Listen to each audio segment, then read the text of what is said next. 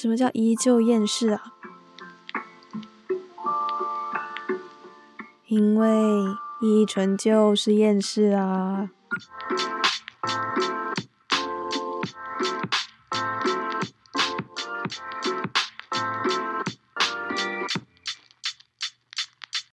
依纯就是厌世，我是依纯，欢迎来到依旧厌世。那就是我已经很久没有更新了嘛，所以呢，就是其实我这就是这么忙的原因，就是因为我在做我的毕业制作。那因为我们现在也进入了尾声，所以呢，就特别邀请了我的毕制组员们上来我的节目，跟我一起聊一聊我们的毕制的各种大小事。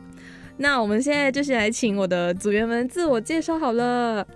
Hello，我是芷恩，然后我在这个这一组里面是担任制作人，然后导播还有后制，然后我也是马来西亚人。我是陈军，然后我在这组是唯一的台湾人。那我在这组担任的是公关、影片剪辑还有侧拍。那我这边要先跟大家说一下，就是请大家见谅，呃，因为我们现在三个人挤在一个非常窄小的录音室里面，所以我们现在是三个人挤在两张椅子上，所以就是呃，我们可能讲话的时候中间会有一些移动的声音，对。然后大家有没有发现音质是不是变好了很多呢？对，因为之前我都是在家用 iPhone 的耳机录，然后现在呢，我们就对啦，就是因为要录壁制的东西，就是想说可能要专业一点。好，那就先来跟大家简述一下，我们三个人做的壁制的项目呢，就是广播剧。那我觉得其实也不是所有人都知道广播剧是一个什么概念，就是我觉得可以先跟大家介绍一下广播剧是什么东西。来，嗯，好，好，我来讲一下好了。广播剧呢，顾名思义就是用广播来制作的剧，那跟我们平时在电视上面看到的电视剧是不一样的。就是电视的话，它是有画面的，但广播的话是完全用声音来呈现。所以就是也算是一个可以让大家就是有一个非常丰富的听觉响宴，然后再靠着大家想象力去构思整个故事大概是怎样的发展。这样，那就是我们这个广播剧的剧名呢，就叫《阿信异乡人》。跟大家介绍一下我们的这个广播剧的故事是在讲什么。嗯，好。就是我我讲吗？还是讲？我觉得我很奇怪，就是我是这个节目的主持人，可是我又是我又是这个壁纸的当事者，好像在自问自答哦。反正就是，哎，我刚好像没有说到我是在这个。在这个壁纸里面是做什么的？这样哎，好混乱哦，因为我太久没有录音了，到底在干嘛？反正我在这个阿信异乡人里面呢，是担任编剧的角色，还有后期就是声音导演跟社群的企划。那这个故事呢，其实是关于马来西亚留学生在台湾会遇到的难题。那这个故事的灵感都是来自于身边朋友的亲身经历。所以我在写剧本的过程中呢，其实也是有问了很多身边的朋友，然后从他们的真实经历中，就是有截取一些放进我的故事当中。所以我觉得马来西亚人听的话，真的是会嗯心有戚戚焉嘛，就是非常有共鸣。但是我觉得当中也是有一些元素，就是只要你是有离开家里打拼的异乡人，就算你不是马来西亚人，你肯定也会有所感触的。那我们现在就请我们。剧组中唯一一个台湾人来发表一下对这个剧本，就是你觉得有什么地方是你觉得比较有共鸣的吗？虽然当中是比较多埋下的元素啦，对，我觉得就是呃，剧里面有一个对话是在说，呃，不能剧透太多，反正就剧里面有一个对话是在讲说。家是我们唯一的根，真的不要忘记家这件事情。所以我自己觉得对这句话很有共鸣，就是因为我们都是在异乡打拼、读书或是工作的人，那可能我们往往都会觉得我们出去打拼是为了更好的生活，然后忘记呃家其实是更重要的事情，也忘记说家是我们唯一的呃我们最重要的根。所以我觉得我自己在这个广播剧最有共鸣的就是要，我觉得可以提醒到异乡的游子们去想到。家真的很重要，就是你想要回去，随时都可以回去这样子。嗯嗯，其实呢，我想蛮想跟大家说明一下，为什么我们的剧名就除了异乡人以外，还要加一个阿信，就是马来语。呃，如果是马来西亚华人的话，可能会比较明白当中的意义，就是本达当阿信。就是这边如果我说太多的话，可能会啊牵制到什么牵扯到什么政治因素。可是就是怎么说，我们华人在马来西亚生活的时候，就是也有一种被人家当成外来者的感觉。可是当我们来到异地的时候，我们也不是那个地方的人，所以想说，就是把这个概念融入到我们的剧本里面。我们好像去到什么地方都是阿信，就是外来者这样子，我们没有办法融真正的融入当地。所以就像刚刚依纯讲的，就是阿信这个字是外来者嘛，就是本达当阿信。那其实台词里面也有讲到，就是其实我们马来西亚华人处在一个非常尴尬身份，就是我们不管在哪里都不可能完全融入那个环境，即使我们是那个国家的人，因为可能我们在马来西亚的时候会被认为说，哦，你们是华人，那我们的。就是你们是外来者，你们还是本大当阿信，然后就会被别人讲，可能会有一些状况会说，哦，你们就回去你们的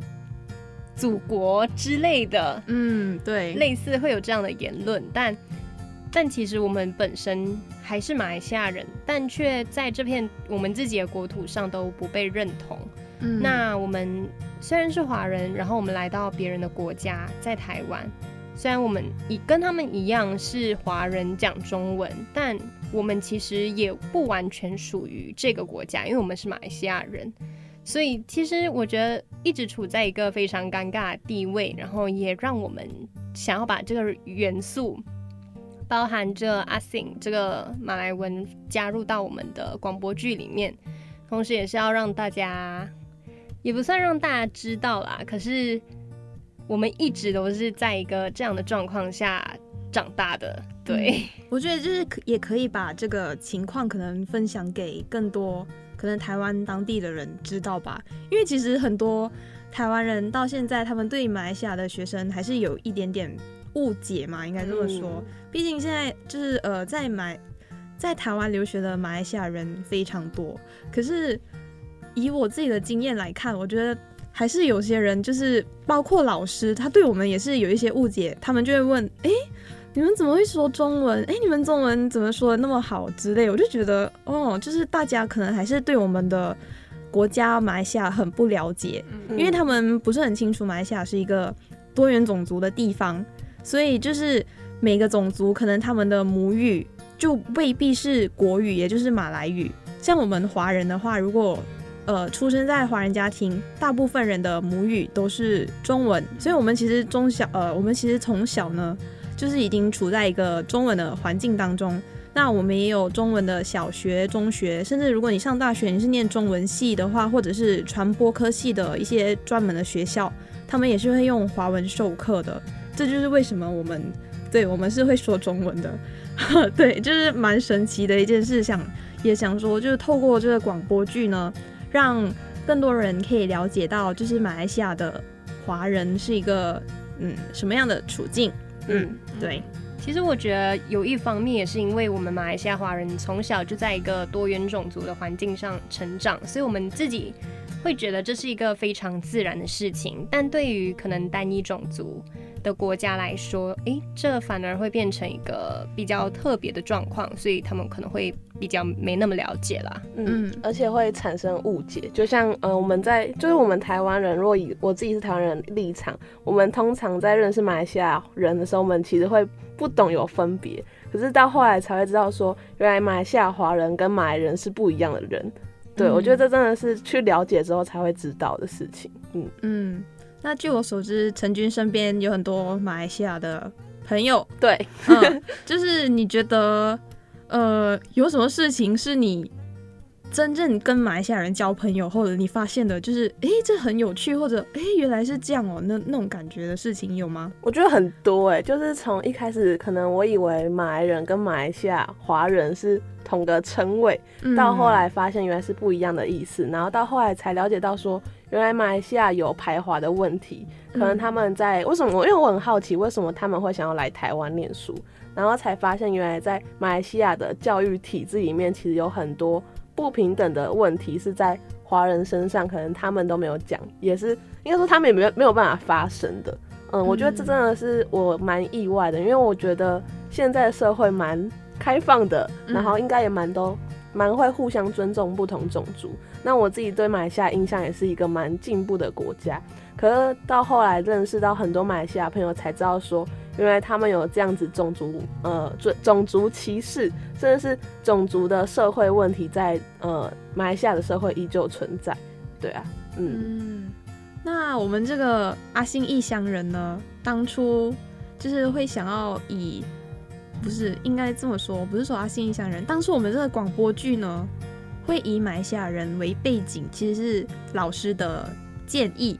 嗯跟大家说一件很很好笑的事情，就是我们这个剧本呢，一开始是我们、哦很天真，我们三个想要写精神分裂的故事。我跟你说，因为我是我是编剧嘛，如果我们当初写的是精神分裂的故事，到后期应该精神分裂的就是我。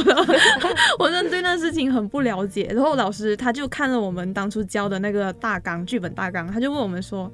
你们觉得这个故事有趣吗？我们根本不知道可以回什么，因为我们也不知道，就是当初只是有这个想法而已。然后我们三个其实对呃精神分裂也没有什么很大的研究，感觉感觉写起来也是很难的。然后老师他就他就看我们组里面三个人嘛，然后有两个马来西亚人，他就说：“那你们要不要用马来西亚人，就是写你们自己的故事啊？这样子。”那其实当初我非常抗拒这件事情，因为老师说，其实我作为马来西亚人，我好像也没有办法对自己的身份认同。就是我觉得很多马来西亚华人，他们到台湾留学，可能都会很有感的一点，就是，呃，他们可能面对台湾人说话的时候，他们就会自动转换腔调。对我觉得这些事情呢，就是我会发现，好像有些人他们不大能接受我们的马来西亚腔，他们就是说：“哎、你明明是在说中文，可是我不知道你在说什么那种。”像我自己也是有一个经验，就是在班上的作业，就是那时候我们也是要录一个广播剧，那我就是跟一个朋友，我们用马来西亚腔录，就是很马来西亚腔嘛，然后在班上这样子播，然后我们老师他就他就说了一句：“哈，玛利亚的腔调，就是他就说是他这样子说的。”呃，这个说法呢，以我自己解读来看，可以分析成很多层面的歧视吧，就好像歧视移工，又歧视外国人，又歧视马来西亚人的感觉。然后他还在班上点名了几个同学，就问说：“哎，你听得懂吗？哎，你听得懂吗？”就是让我很怀疑，哎，我们说自己国家腔调的华语是一件这么错误的事情吗？所以导致我以后就是每次面对台湾同学，或者是我在工作的时候面对台湾同事，我就会自动转成台湾腔。可是我就 怎么说，我们好像也因此就对自己的马来西亚华人这个身份没有办法认同。我们总是去到一个地方去适应别人，嗯，所以我在写这个剧本的时候呢，我就不知道应该从何开始写，因为我好像已经怎么说，有一点忘记自己的根嘛，或者是我没有办法接受我自己就是一个马来西亚华人这样子，嗯，那我们现在来听听其他组员的想法，就是嗯你们觉得当初以这个马来西亚为题材的时候，你们是接受的吗？还是怎么样？我自己其实蛮期待的，就是算是史无前例的以这样一个背景来做出来的一个作品，所以其实我自己是蛮期待。但伊春他本身就觉得，嗯，可是我们因为我们这种小细节的东西，真的就是非常非常日常的故事，要放在广播剧上面这个媒介的话，可能会少了一点刺激，或者是少了一点高潮迭起的部分。所以那时候宜春其实蛮抗拒的，他就说啊很日常哎，你看人家广播剧什么悬疑呀、什么鬼的，可是我们哈、这样人家会不会觉得无聊？但其实目前来讲，就是做到后置快结束了，我觉得自己在剪这个音档的时候，其实是蛮有感的。有时候会觉得哇，其实可以感受到更深一层的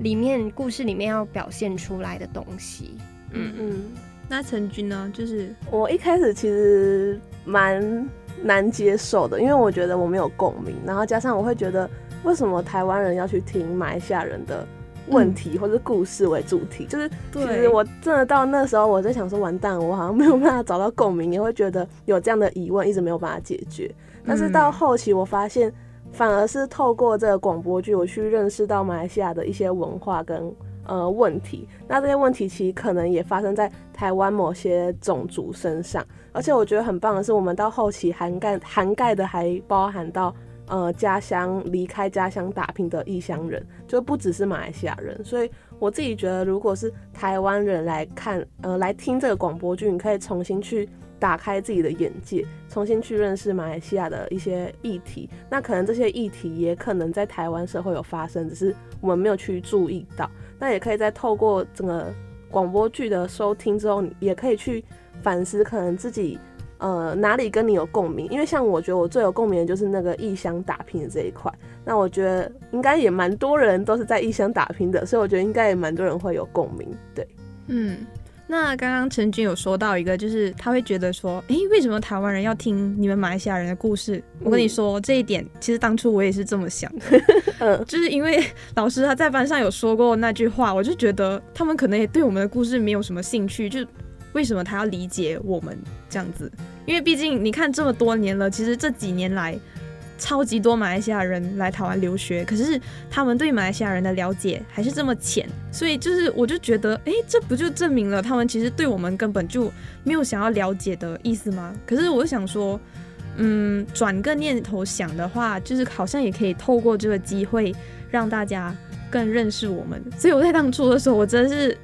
一直。改变自己的想法，我才成功把这个故事写出来。就是这个剧本里面，它其实涵盖了很多马来西亚华人会很有共鸣的议题。可是这些东西呢，我在写剧本之前，可能了解的都只是一点点而已。可是为了要把这个剧本写出来，我就问了很多身边的朋友，就是问一下他们的感受。然后其实里面呢，也也有很多我觉得异乡人都会嗯非常有共鸣的点，像是什么，你可能。在国外被歧视，我觉得这可能不是种族的问题。你只要去到不一样的地方，然后你跟人家稍微不一样，就会有被歧视的问题，或者是什么食物啊，食物吃不惯啊之类，或者毕业后你要留在当地呢，还是要回家，什么这样子？因为像我们马来西亚人的情况呢，就是马来西亚现在的经济因为疫情其实也是受到重创，然后我自己也是应届毕业生，所以我就觉得。这一点我很有共鸣，就是我们以后呢是要留在这边还是要回去？就是留在这边的话，其实对外国留学生来讲，就是找工作是一件蛮难的事情。好吧，其实也是因人而异，因为也有人很快就找到工作了。可是就是因为他有一些必须要符合的条件，你才可以留在这边。可是如果你留在这边的话，相对来说你就是见家人的机会很少。然后就是可能会很想家之类的。可是如果你回去自己的家乡，就回去马来西亚找工作的话，就起薪也很低。就是如果看你是要选择钱，还是怎么说你要回家之类的嘛？我觉得这真的是一个非常值得探讨的议题。嗯嗯，而且我觉得很让人惊艳的是，可能就像刚子人讲，他觉得那些事情好像都是日常的小事。可能在台湾人的眼中也会觉得哦，这些就是小事。可是我们不会知道说这些小事对这些可能马来西亚人在遇到这些小事的时候，在心情上或者他们心理上有多大的可能影响，或者或者是在。面对他们，因为遇到这些事情之后，他们后续在面对很多类似的事情的时候，他们也会受到相对的影响。而这些事情是，我觉得我们有点像是透过广播剧，把这些小事让大家看到，说它其实不是一件小事，这些小事其实都让大家造成不同的影响，而且不是只有马来西亚人会遇到。对，嗯，就是刚刚陈军说，就是。它其实是很多小事嘛，那这个小事呢，其实在我创作剧本的过程中，也是一个对我来说一个很大的阻碍，因为我就觉得，对呀，它就是小事啊，我要怎么把它就是编成剧本，然后变成有情节、有对白，可以去让演员演出来？我觉得这个非常困难，因为可能平常自己就是置身其中、置身那个情境的当事人，所以你要我写出来，就是用第三者的角度去重新。排列整件事情的话，我觉得真的是很难，而且就是我是一个完全没有受过写剧本训练的人，我连学校那种最基本的剧本写作课我都没有上过。然后我第一次就是这么正式的写剧本，就是要用在我的毕制，所以当初就是，哎，我压力真的很大，完全不知道我在写什么。而且我们其实是修改了非常非常多版本，就是修到我现在都已经忘记。地板是什么了。对，我们就连那种什么呈现方式也改了很多次。像当初纸人他本来，因为我们现在故事里面其实是有三个主角，然后我们当初本来是想说，呃，这三个主角的故事就以 podcast 的方式呈现，然后分成三集。可是过后写写写，哎，好像又不对，又又觉得应该把这三个故事合在一起。可是中间的时候，我们又一度很想换回，就是分成三集。嗯嗯，对。结果过后呢，听了老师的意见，又再把它合成一集了。我 我真的不知道我们到底想怎样，就一直一直在改。好啦，这个过程其实真的很难，然后也真的很感谢，其实身边真的有非常多贵人协助，真的包含了一些可能。呃，就是老师介绍的学姐啊，等等，她真的给我们很多帮助，也真是，也真的是因为那个学姐的帮忙，才让我们的剧本终于理理清了那个整个思绪，然后才可以好好的写出来。真的，我真的觉得要很谢谢桂圆学姐，对，然后她就是当初我的剧本，其实我们是已经有三个主角的。情节了，他们的故事全部已经出来，可是我不知道要怎么把它写成一个完整的剧本，就是那个时间排列顺序什么，我全部都超级乱，就乱成一锅粥那种。然后老师他就介绍了这个学姐给我们认识，我跟你说，我真的觉得好神奇。我跟他聊天的过程中，我觉得他比我还要了解我想要写什么。然后就跟他 聊天的过程中，他就跟我说：“哦，你可以这么顺着写，怎么写怎么写。”哦，原来是这样。好，就是因为他，我就算是蛮快就把它写出。来了，然后跟大家说，其实我们这壁纸呢是一年的筹备过程哦，就是从去年暑假六七月嘛，是吧？如果你要算那个毕制审查表，大概是五六月 啊。对，我们五六月，呃，去年就是二零二零年的五六月就开始。可是我写剧本，我单单我写剧本，我就花了八个月的时间。我真的觉得写写剧本真的是很难的事情，这真的没有自己做过是不知道的。我真的不知道为什么，反正到最后就是我写剧本了，幸好有写出来哦。可是就是因为我是后面的进度整个大底类，然后我们就是用一个月的时间完成后面所有的东西，就是后期的东西都是用一个月来完成的，超可怕。还好赶得上啊，真的。我真的觉得真的要非常谢谢那位学姐，如果她没有出现，我我不知道我们可能 延毕了吧？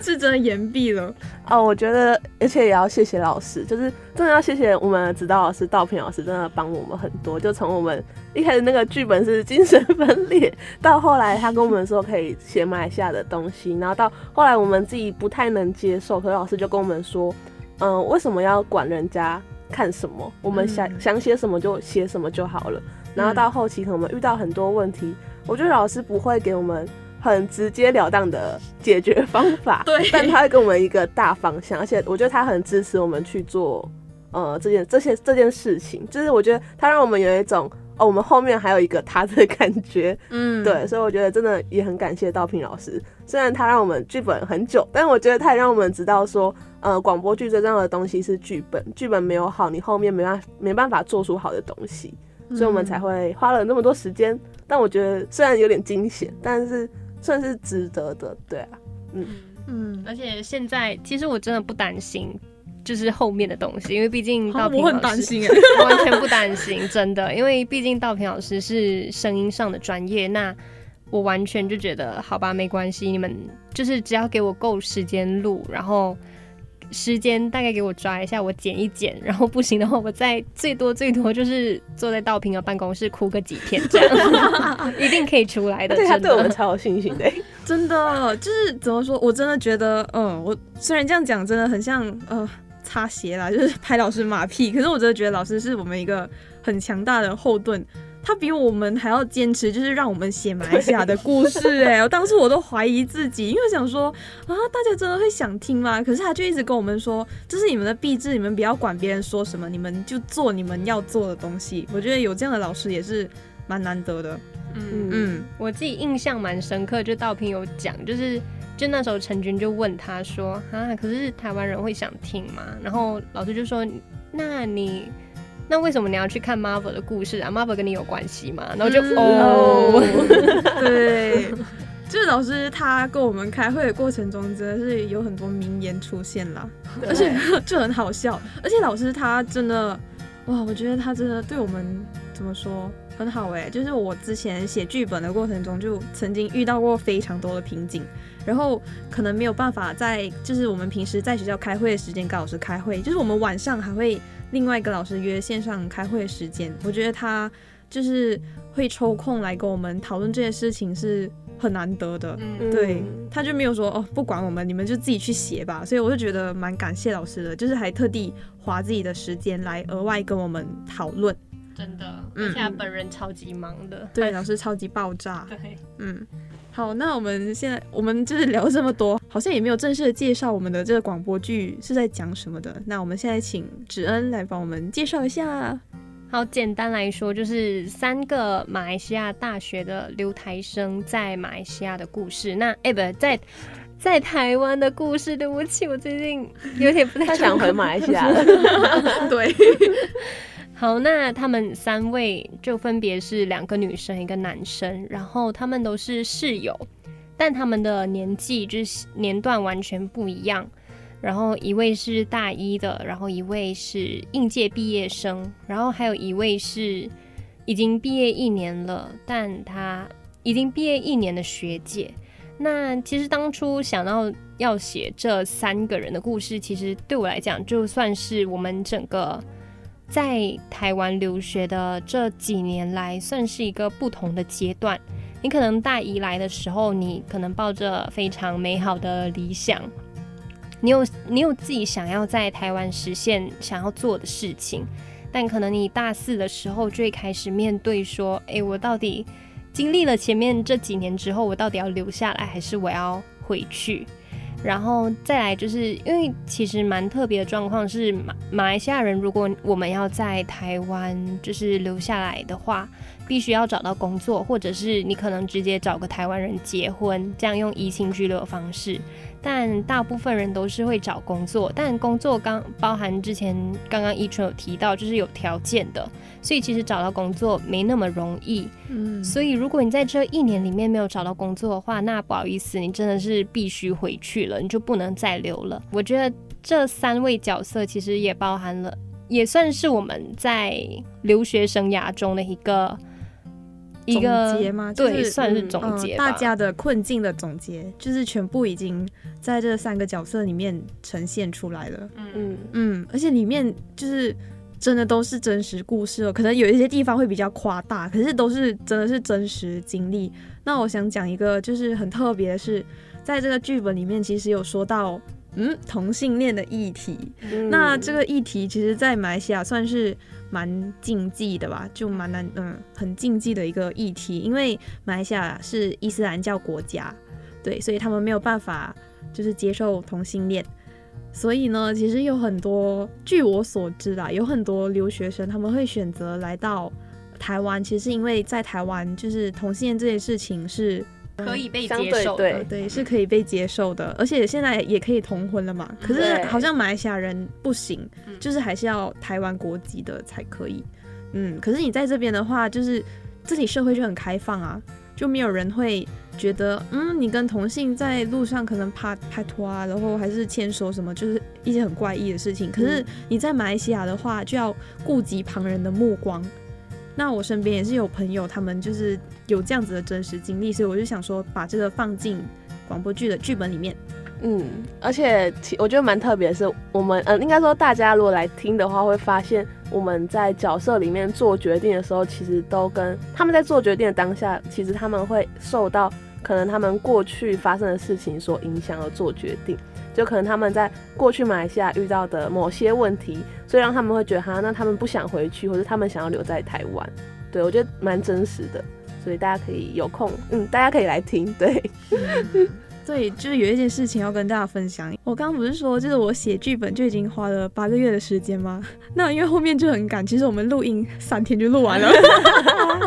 超级赶的。然后完全没有补录的机会，你知道吗？就是、就是这样，就是定死定生死了。而且嗯重点是我们用的那个机器还没办法现场直接回播，所以就变成是一个非常刺激的对，赌注。哦，你只能回去再一次过听你当天录的东西是 O 不 OK 的，可能有什么喷麦之类，后面才发现 Oh no，就只能这样了。而且这个录音室呢，就是我们录这个广播剧的录音室，当初我们去的时候是真的是一头雾水，因为那个器材跟我们学校的不一样，嗯，嗯，所以我们那时候是借两个小时吗？是吗？好像对一次嗯，嗯，然后我们好像就是一个半小时，一个半小时，都在搞器材，因为我们不会用，就一直在那边摸，这边摸那边摸，可是还是不会用，所以我觉得最后还是回到那边录音，真的是很神奇的一件 事情。当下我真的是觉得，哈都不会用了，老师应该不会选那一间吧？然后结果 OK，老师选了那一间，因为老师觉得那边的音质比较好，就是他觉得整个音场的感觉比较真实，比较自然，然后我们嗯到最后就回去了。这样反正就是好吧，关关难过关 关关关过。现在我们的演员很给力，就真的很会演。真的，而且真的哇，真的很赶，现在想起来都觉得好刺激哦。幸好我们撑过去了。嗯，我想问一下我的组员们，就是你们为什么毕志会选择做广播剧呢？其实这呃，其实这这三位，呃包含我自己，就是这两位，他们都是我找来的。当初我就觉得说，我不想做广播节目，嗯然后我平时也没有在拍片，然后也不想拍 YouTube，然后我就觉得说，那就来做广播剧好了，因为我自己也蛮喜欢声音表演这一块的，嗯所以就觉得说，嗯。反正那就做一下啊，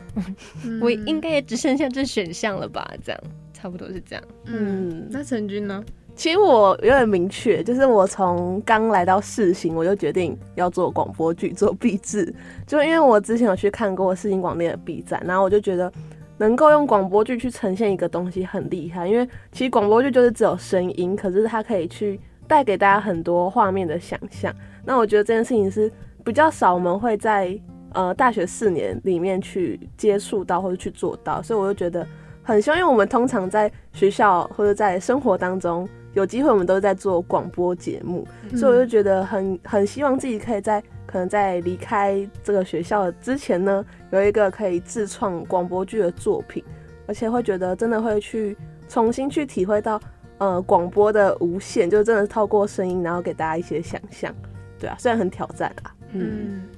那我为什么会想问这个问题呢？是因为我发现广播剧好像已经逐渐没落了。那其实我不是很清楚在台湾的情况，可是据我所知呢，就是马来西亚电台好像也没有做广播剧了，就是现在其实也没有什么人在听这样子。其实也不是广播剧而已，就整个广播呢，其实我觉得这个行业好像人家已经说它是什么夕阳产业，可是因为现在有 podcast 崛起，所以大家可能又看到了。一丝希望这样子，那为什么我会选择就是做广播剧来当做壁纸呢？我就跟哲一样，因为就是我我觉得做节目已经做到非常无聊，所以想说做一个广播剧，结果就哈哈，真的想把自己搞死。而且就是跟大家说，广播剧的剧本其实跟呃电影啊、电视他们的剧本是不一样的，因为我们只有声音嘛。像电影啊、电视节目或者电视剧呢，他们就会有画面来呈现某些东西，就是你不一定要每件事情都说得那么白，因为你可以让观众看到你的动作，哦，原来你是要表达这件事情。可是你写广播剧的剧本，你写写就是就会发现，诶，我这里会不会写得好像太过清楚、太过明白，就没有让呃听众去感受的那个意境，因为你就全部就说出来，就是有时候看我自己看我写的对白，会觉得好像很。儿戏的感觉，可是你没有写的那么清楚的话，他们又不知道你要表达什么。毕竟就是用音效的话，可能你要表达的东西也是有限，所以我觉得这也是一个很大的挑战。不过我觉得好啦，就是换个方式乐观一点想的话，就是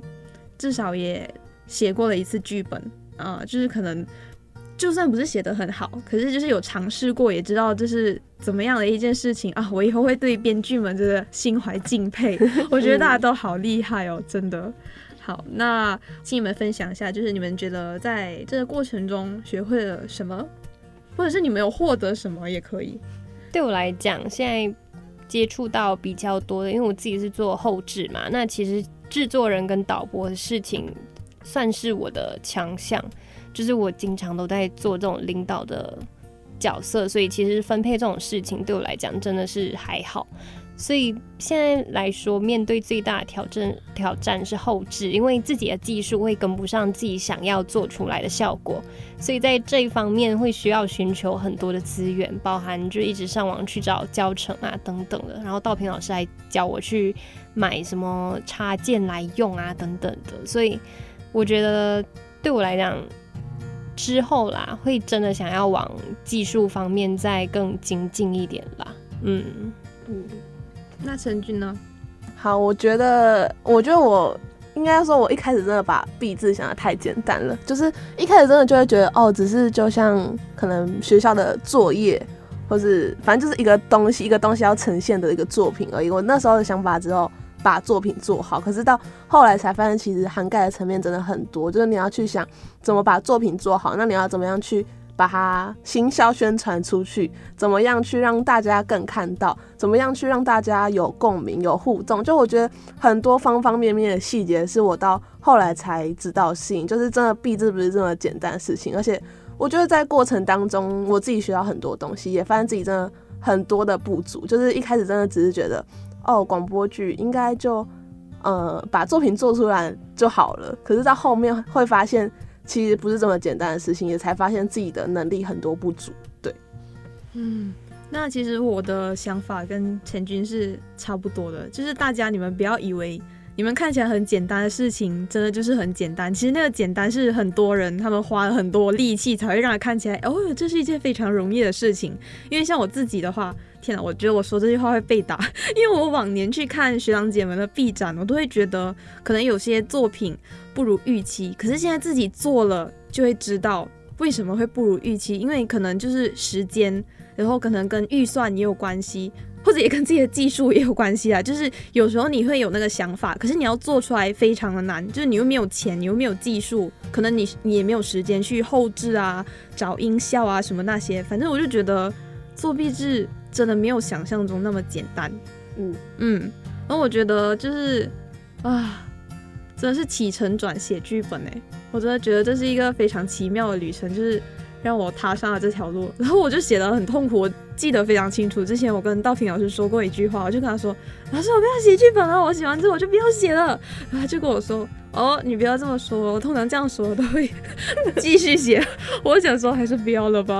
我真的不想写了。对，就是这样。我就觉得不管怎样，这个毕制都是呃大家。念大学四年以来的一个心血结晶啊，也是我们我们的钱的结晶。对 对，大家都撒了一堆钱进去，我们的币制就想要把它做得很好，所以也希望可以多多来支持我们的阿信异乡人广播剧。是的，没错。那这里跟大家讲一下我们的时间跟地点。那我们五月六号到五月九号都会在。华山文创园区的东二 B 展厅都会有呃都会有摆摊。那我们这一组的呈现时间会是在五月八号星期六的傍晚，就是五点到五点四十分。那在这段期间呢，我们会播放我们自己的广播剧，然后也会在台上跟大家有一些互动。嗯嗯，所以有空的话，欢迎大家来华山文创园区来看看我们，然后来听听剧。对，而且我们其他天的时间，就是我们在五月六号到五月九号这段时间摆摊的时候，也有一些小活动，嗯，给大家参与。所以我觉得大家有空可以来看我们这样。嗯，那那个作品呢，就是它其实也不会只是在就是五月八号的时候播映，它就是在就是在这期间啦，五月六号到五月九号都会轮流在那个什么播映间吗？在轮流在播映间那边播放，因为这个复合展呢，哦对。哦，就是我们的往年的 B 展一直以来都是以影展的方式呈现，可是今年就多了一个复合展，就蛮神奇的，可以让大家去摆摊什么的，也是一个全新的展展览方式，所以也欢迎大家去逛一逛。今年就是首次。有的这个复合展，那我们的摊位在这之前也会准备一些明信片，那可以让大家可能写一写对家人的祝福啊，还是思念什么的，我们会帮你们寄到家里哦，就是把异乡人的心意送到家人手上这样子，所以也欢迎大家多多来支持我们，跟我们一起玩吧。没错，而且还会有一些精美的小纪念品，可以让大家开放来，呃，可以开放让大家来拿。如果想要了解更多资讯的话呢，就欢迎追踪我们的 IG asing a s i n g，然后底线 wherever w h e r e v e r 底线。然后 FB 的话，你们就直接搜寻阿 sing 异乡人就可以找到我们了。嗯，好，那我们今天就先到这边。对，最后还是呼吁大家多多来看我们的。壁纸吧，好，那我们也谢谢芷恩跟陈军来我的节目做客。哎，今天好像有点偏离主题呢，很好像很没有 很很不厌世的感觉。没事，就是就是什么，这个叫公器私用嘛？哎，好像也不是，这是公器嘛？啊，反正对，今天没有没有什么很厌世的内容。对，反正就到就到这边，好，谢谢大家收听，拜拜，拜拜。